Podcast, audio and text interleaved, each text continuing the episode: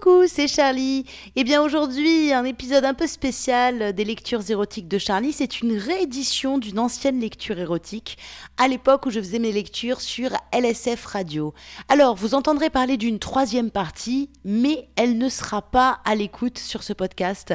À l'époque, sur LSF Radio, je faisais une partie en hystéricole littérature, mais pour pouvoir être diffusée sur Deezer, PodCloud, iTunes, etc., etc., je ne fais plus de partie en hystéricole Alors profitez de ces deux extraits et on se retrouve très vite pour de prochains podcasts. Bonne écoute. Aujourd'hui, au programme, j'ai décidé de vous lire des extraits d'un livre que j'ai trouvé excellent, qui s'appelle Conte à faire rougir les petits chaperons, et c'est un livre de Jean-Pierre Hénard. Alors Jean-Pierre Hénard, c'est un auteur qui, qui est mort, euh, qui est décédé très jeune d'ailleurs, à 44 ans en 1987. Et ce qui est rigolo, c'est que bah, il a quand même été rédacteur au journal de Mickey, il a été chercheur de gadgets pour Pif Gadget, il a aussi été directeur de la bibliothèque rose. Et puis, à un moment donné, il s'est consacré à l'écriture de romans, il en a écrit sept en tout dont, euh, ben, dont l'excellent euh, Conte à faire rougir les petits chaperons, et dont un autre bouquin que j'aimerais beaucoup lire, et si je peux, je vous en ferai évidemment, euh, évidemment une petite compilation pour, pour une prochaine émission, c'est L'art de la fessée, superbement illustré par Milo Manara.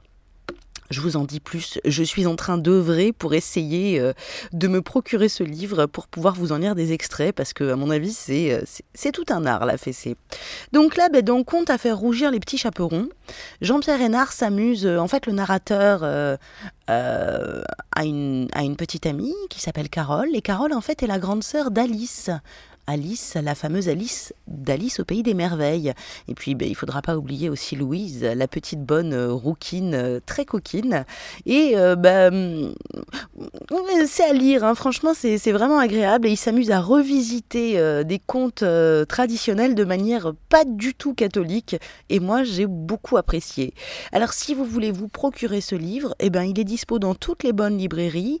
Et si vous ne le trouvez pas vraiment, ou si bah, vous n'osez pas, vous préférez commander en ligne, vous allez sur le site de la Musardine, donc lamusardine.com, et vous cherchez Compte à faire rougir les petits chaperons. Voilà. En plus, il y a une, il y a une, euh, il propose une édition qui est illustrée par, euh, par Alban Comon. Ça a l'air très sympa les illustrations, donc voilà quoi j'ai envie de dire.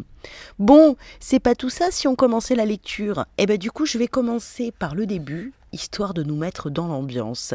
Si vous avez envie de réagir sur les réseaux sociaux, mais bien sûr, faites-le et n'oubliez pas le petit hashtag LEC. Moi en tout cas sur Twitter, ça me permet de suivre un petit peu ce qui se raconte et de savoir l'effet que vous font mes lectures et ça j'adore. Donc on est parti. Compte à faire rougir les petits chaperons de Jean-Pierre Hénard. Premier chapitre. Alice a changé depuis toutes ces histoires au pays des merveilles. Elle s'enferme dans la salle de bain, elle se met nue et s'observe dans la glace.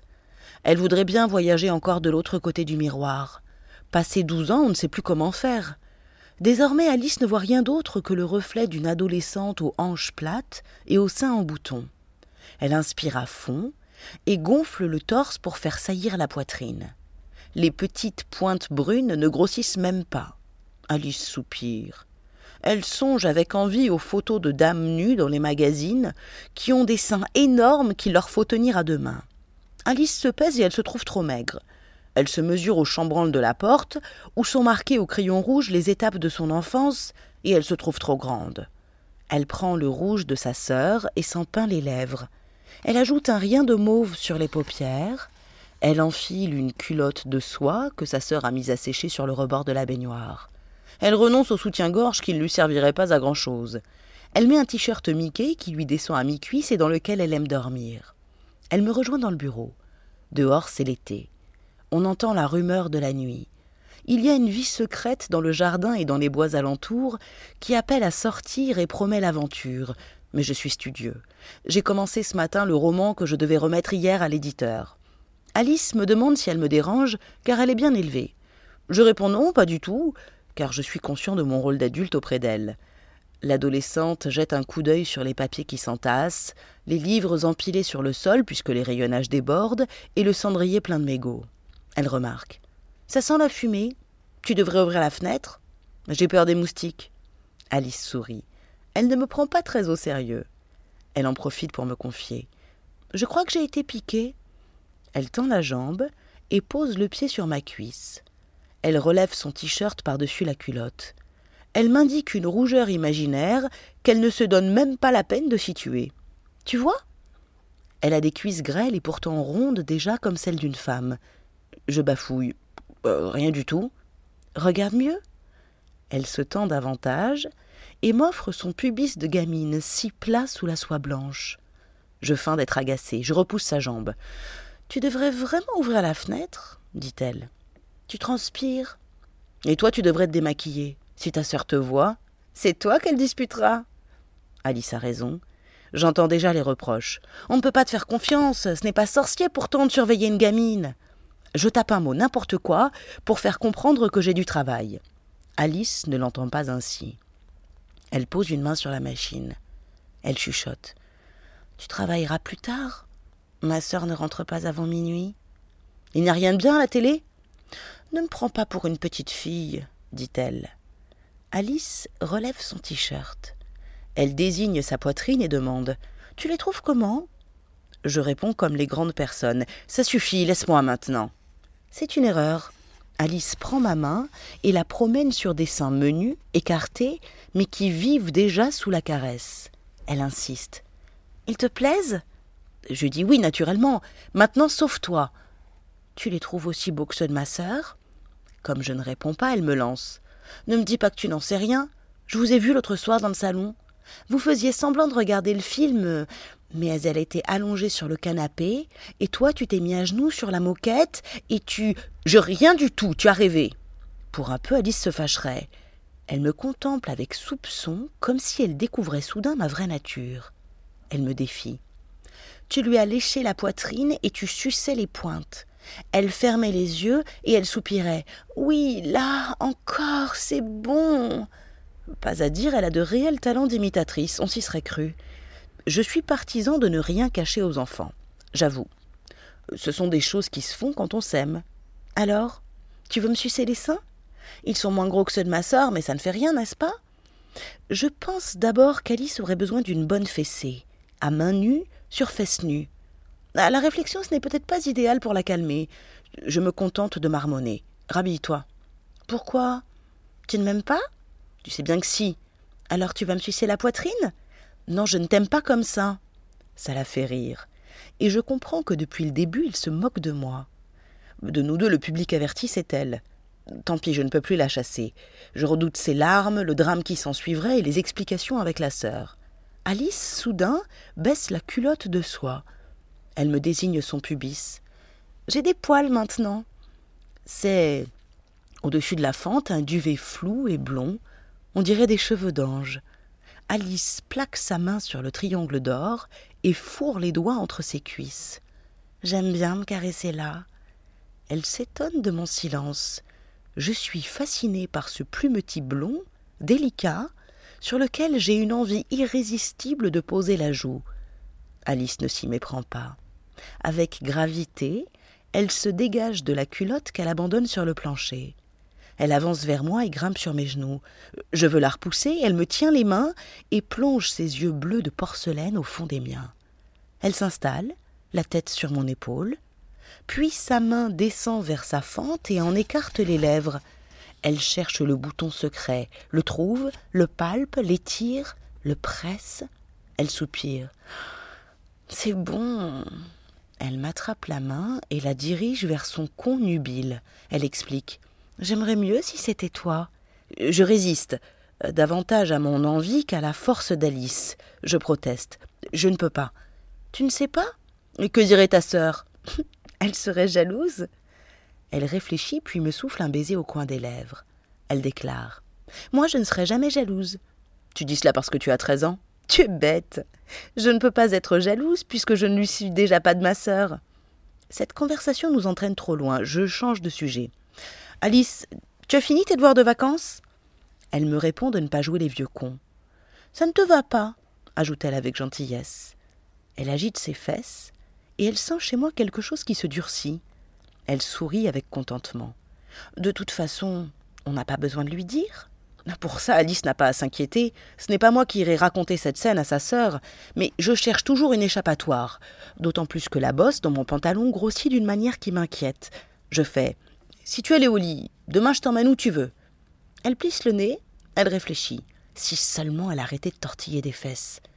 Elle finit par concéder. D'accord. Avant, tu me racontes une histoire. Un conte? Tu es trop grande. Elle me montre un cahier fermé sur mon bureau. Un conte pour faire rougir les petits chaperons. C'est mon tour de rougir. Je m'en tire par l'indignation. Alice, tu as fouillé dans mes affaires. Naturellement, il faut bien que je me tienne au courant. Elle se pelotonne contre moi. Raconte.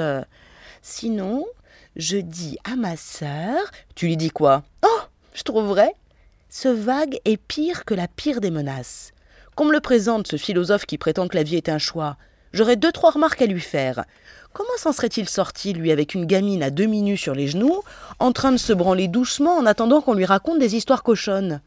Alice me tient. Elle me tient même encore bien mieux que ça, car elle a posé la main sur mon pantalon et elle presse fort mon sexe qui gonfle en dépit de ma volonté. Alors, dit-elle, tu commences? Je songe à la pauvre Scheherazade, obligée de compter pour sauver sa vie. Ma sultane n'a que treize ans, mais elle est aussi implacable que Charillard. Si elle n'ôte pas sa main tout de suite, la petite mort qui m'attend risque de provoquer une série de questions en forme de catastrophe. Je négocie donc. Tu croises les bras, comme à l'école. Elle obéit aussitôt, mais m'oblige à préciser. Et cesse de tortiller des fesses. Elle se tient très droite. Elle ouvre les cuisses et y engouffre sa main. Elle demande. Ça va maintenant? Il vaut mieux décidément que je regarde ailleurs les yeux fixés sur la lune qu'on devine derrière la fenêtre close, je commence. Voilà, c'était un premier extrait de Conte à faire rougir les petits chaperons de Jean-Pierre Hénard. Alors je sais pas vous, mais moi j'adore, je trouve ça hyper bien écrit. À lire, c'est un bonheur, c'est hyper fluide. Et euh, ben, je vous propose une petite pause musicale et puis on se retrouve dans un instant pour la deuxième partie. Et je vais vous choisir un petit conte à faire rougir les chaperons pas piquer des verres. Alors, vous ne bougez pas, vous restez à l'écoute et on se retrouve dans un instant sur LSF Radio, bien entendu. À tout de suite et eh bien voilà, la petite pause musicale est terminée et c'est Charlie de retour sur LSF Radio pour la suite des lectures érotiques de Charlie. Pour ceux qui viennent d'arriver, aujourd'hui je vous lis des extraits de Contes à faire rougir les petits chaperons de Jean-Pierre Hénard et franchement c'est un régal. Alors si vous aussi vous voulez le lire en intégralité, rendez-vous dans toutes les bonnes librairies, sinon vous allez sur le site lamusardine.com et puis bah, vous vous offrez euh, Contes à faire rougir les petits chaperons de Jean-Pierre Hénard. Donc, euh, eh ben là, du coup, on va rentrer dans le vif du sujet. Je vais vous, lire une, des relectures de contes. Euh, là, on est sur euh, Blanche-Neige. Donc notre narrateur, vous verrez, c'est entrecoupé de moments où il est, ben là il est non pas avec Alice, mais avec Carole, sa grande sœur, qui est donc euh, sa chérie. Voili, voilou. C'est parti, j'arrête de blablater. Le mieux, c'est que je vous livre les mots de Jean-Pierre Hénard. Dans un instant, si vous voulez réagir sur les réseaux sociaux, n'hésitez pas à penser au petit hashtag LEC, ça permet de suivre euh, ce que vous racontez. Voili, voilou. Allez, ouvrez grand vos oreilles et on est parti pour le deuxième extrait de Conte à faire rougir les petits chaperons de Jean-Pierre Hénard. Blanche-Neige tournante. Donc, Blanche-Neige ne parvenait pas à satisfaire les sept nains en même temps comme il l'aurait souhaité. Ce sont les lois de la nature. Même les princesses des contes de fées n'y peuvent rien changer. Cela posait des problèmes. Les sept nains étaient aussi jaloux qu'exigeants. Si l'un atteignait le septième ciel plus vite que les autres, Blanche-Neige était aussitôt suspectée de favoritisme. Timide en débandesse qui faisait des histoires avec prof. On insiste rarement sur ce détail dans les autres récits de Blanche-Neige, mais je tiens de source sûre que Prof, comme beaucoup d'intellectuels de ce temps-là, était marxiste. Il croyait dur comme fer à l'égalitarisme, au collectivisme et à la conscience de classe des nains. Le féminisme le laissait quelque peu indifférent. Évidemment, avant Blanche-Neige, il n'avait guère connu de femme, même chez les naines. Les origines aristocratiques de la jeune fille supposait qu'elle appartint au clan Haï des exploiteurs de nains. Ce parti pris n'empêchait pas prof de lui trouver des avantages, surtout quand elle faisait le ménage et au lit. Il estimait légitime d'en profiter. Euh, c'est pour son bien autant que pour le nôtre. Fricoter avec sept prolos comme nous constitue une première rééducation. Prof possédait un sens inné de la dialectique. Il espérait devenir un jour le guide aimé du peuple des nains de la grande forêt. En attendant, il avait fondé un syndicat dont il s'était élu délégué permanent. Il avait tenté de rallier les autres, mais s'était heurté à une incompréhension définitive. Dormeur n'avait même pas soulevé une paupière, Joyeux avait dansé la valse en fredonnant l'international, Hatchoum n'avait rien entendu car il n'avait pas arrêté de se moucher en trompette, Grincheux avait grommelé que les politiciens rouges ou blancs se valaient, tous des escrocs, une graine d'anard ce Grincheux, et Prof s'était promis de le tenir à l'œil. Quant à Simplet, notre intellectuel avait renoncé à le convertir après des essais décourageants. Prof avait beau lui seriner. Nains de tous les pays, unissez-vous. Simplet comprenait tout travers, soit d'un de tous les taillis, ou pain de tous les paris, ou gain de tous les paris, ou bain de boue les haïs, ou main de foule épévie. Prof capitula lorsque Simplet, après avoir écouté une fois de plus le fameux slogan, baissa sa culotte, saisit un martinet et se fustigea le postérieur. Pourquoi? s'exclama le délégué, horrifié par ces pratiques qui n'ont pas peu contribué à la gloire de la religion catholique. Euh, tu as dit Rein de toutes les saillies, punissez-vous J'obéis Prof comprit du même coup pourquoi, de temps à autre, l'un de ses compagnons s'enfonçait dans un boyau isolé de la mine avec le gentil Simplet. Il se promit de rédiger un rapport sur la misère sexuelle en milieu nain il eut plus de chance avec Timide.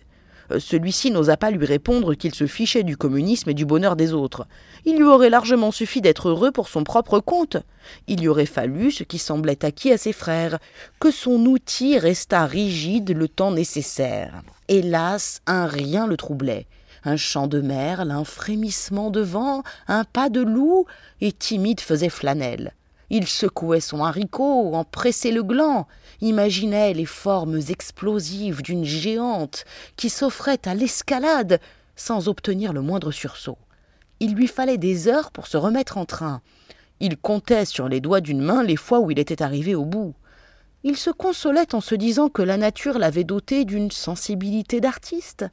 Il composait des poèmes où le nain timide rimait avec des chattes humides. Mais la poésie ne vaut pas la réalité.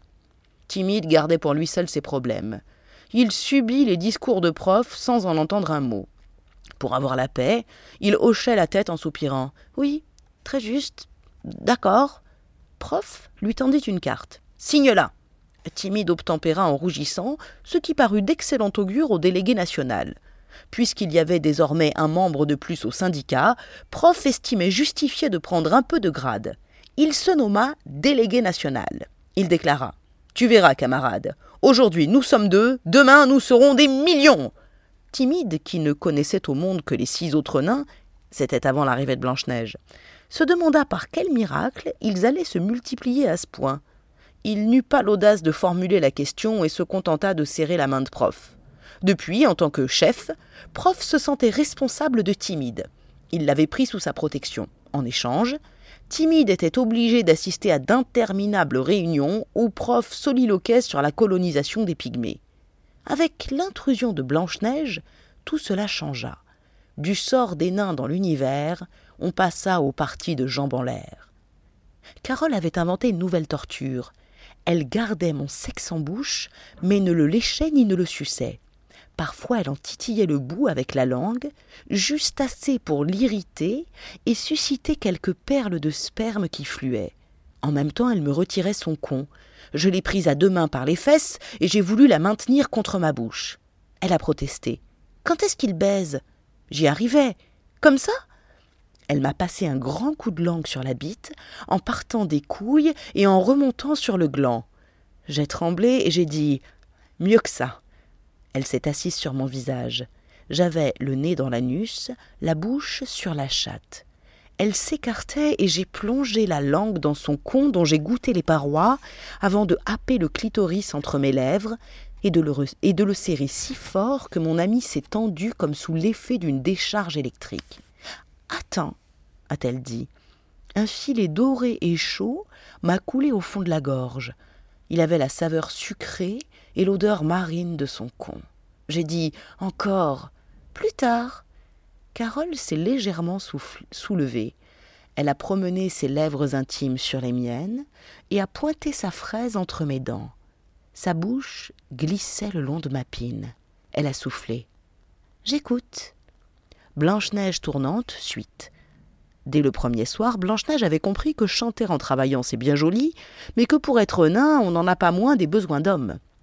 Elle se préparait pour sa toilette quand elle surprit le rideau qui bougeait. Ils étaient là, tous les sept, et ils l'observaient en train de passer de l'eau fraîche sur ses seins légers comme des colombes. Cela ne la gêna pas. Blanche-Neige avait de tout temps été un peu exhibitionniste. Il faut d'ailleurs rendre justice à sa belle-mère. Ce n'est pas drôle d'avoir sous les yeux, à longueur de journée, une grande bringue de fille qui se trimballe en nuisette transparente dans les couloirs du palais. La reine n'avait pas besoin de consulter son miroir pour savoir que ses gardes triquaient comme des pendus en regardant l'adorable derrière de Blanche-Neige se tortiller sous moins que rien de soie rose. C'était facile de passer pour la plus belle avec de tels arguments. La reine avait bien essayé, mais avec ses cicatrices sur la poitrine, depuis qu'elle se l'était fait remonter, et à la base du cou, conséquence d'une tirée de lifting, elle devait s'avouer qu'elle faisait moins d'effet. Désormais, il fallait qu'elle y mette la main si elle voulait obtenir un résultat. Or, la reine n'aimait pas payer de sa personne. Blanche-Neige, avec malice, observait les sept bosses qui se formaient peu à peu dans le rideau. Elle ôta son jupon et promena une main négligente dans sa toison de jet. Elle en ouvrit les lèvres et, debout, cuisse bien écartée, commença de se branler avec le petit doigt, tout en s'introduisant le majeur entre les fesses. Le rideau se tendit si fort qu'il manqua tomber. La princesse jugea que les sept compagnons étaient à point. Elle sortit un vaporisateur qu'elle avait réussi à emporter dans sa fuite. Elle lâcha un jet de parfum vers le rideau. Ça ne manqua pas. Allergique comme il l'était, Hatchoum éternua aussitôt. Rien ne pouvait le calmer, ni de se boucher le nez, ni de se faire taper dessus par les autres qui chuchotaient Silence Retiens-toi Hatchoum éternuait. Mais il éternuait si fort que le rideau se décrocha et tomba sur les sept nains. Il y eut des cris, des aïe, des c'est malin, des on te l'avait bien dit. La princesse contempla en riant les petits corps qui s'agitaient sous la toile et ne parvenaient pas à s'en dégager. Puis, elle s'efforça de prendre un air sérieux, se pencha et d'un coup sec tira le rideau. D'un bond, les sept nains se redressèrent et se mirent au garde à vous. Que faisiez-vous là? demanda la princesse. Répondit Hatchoum. J'espère que vous n'étiez pas en train de me regarder continua Blanche-Neige. Fit Joyeux. Mais vous pourriez au moins détourner les yeux dit-elle en cachant ses seins avec sa main gauche. Oh non, madame, s'il vous plaît, ôtez votre main protesta Simplet. Vous êtes de vilains cochons gronda Blanche-Neige, qui ne s'était pas autant amusée depuis que le chambellan l'avait surprise dans sa chambre à quatre pattes devant la glace, en train de s'enfiler le sceptre du roi son père dans l'arrière Vénus. Et vous, une sacrée salope rétorqua Grincheux. Vous ne croyez pas si bien dire, répliqua la jeune fille. Elle se coucha sur le sol, jambes ouvertes, prête à l'assaut. Ils ne bougèrent pas. Elle dit eh bien, qu'attendez-vous? Euh, Qui va passer le premier? Demanda Prof. Pour qui me prenez-vous? s'indigna la princesse. Je vous veux tous à la fois.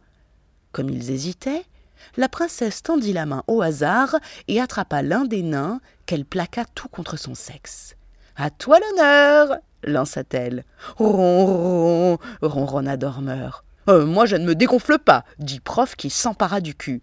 À moi l'oreille dit Joyeux. Le nombril choisit Hatchoum qui expliqua que les poils le faisaient éternuer. Et toi demanda la princesse à Timide, qui demeurait rosissant, empêtré dans les pans du rideau. Euh, qui ça Moi répondit Timide en devenant écarlate. Blanche-Neige le saisit, lui défit son froc et enfourna la queue mince et hésitante dans son oreille gauche. Simplet, qui n'était pas aussi idiot qu'il en avait l'air, choisit la bouche.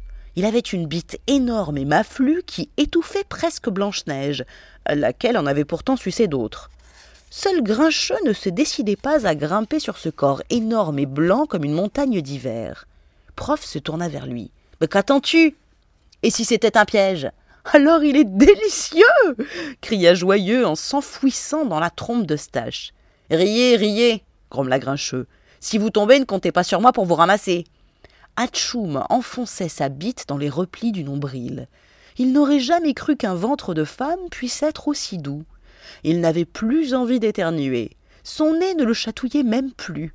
Dans son enthousiasme, il lança vers son copain. Eh, T'as raison, Grincheux, reste, il y en aura plus pour tout le monde. La princesse commençait à houler sous les coups de boutoir des sinins. Son corps se soulevait délicatement et une rosée douce lui humectait les cuisses. Elle se mit à respirer plus fort et les nains s'activèrent sans plus se soucier de Grincheux. Celui-ci protesta. Euh, de toute façon, il n'y a plus de place.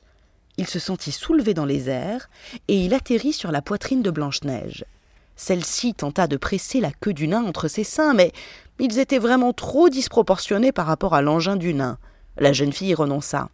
Elle eut l'idée de le placer sous son aisselle, dans une position que son père le roi appréciait tout particulièrement à en croire les demoiselles d'honneur de la reine.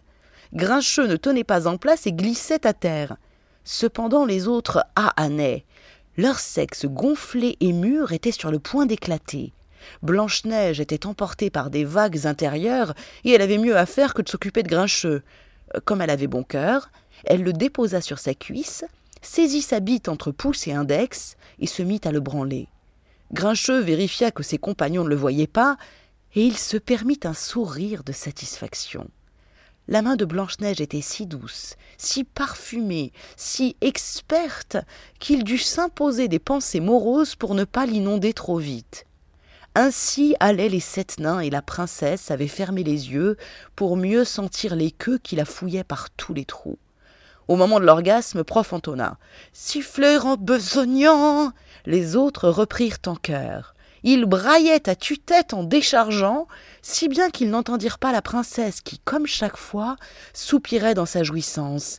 Un jour, mon prince viendra, un jour, il m'inondera. La suite fut noyée dans un flot de foutre lâché par les sept queues des sept nains. voilà. C'était le deuxième extrait de Conte à faire rougir les petits chaperons de Jean-Pierre Hénard. Donc, comme vous voyez, c'est bien effectivement des contes à faire rougir les petits chaperons. C'est extrêmement coquin et il y a plein de moments terriblement excitants.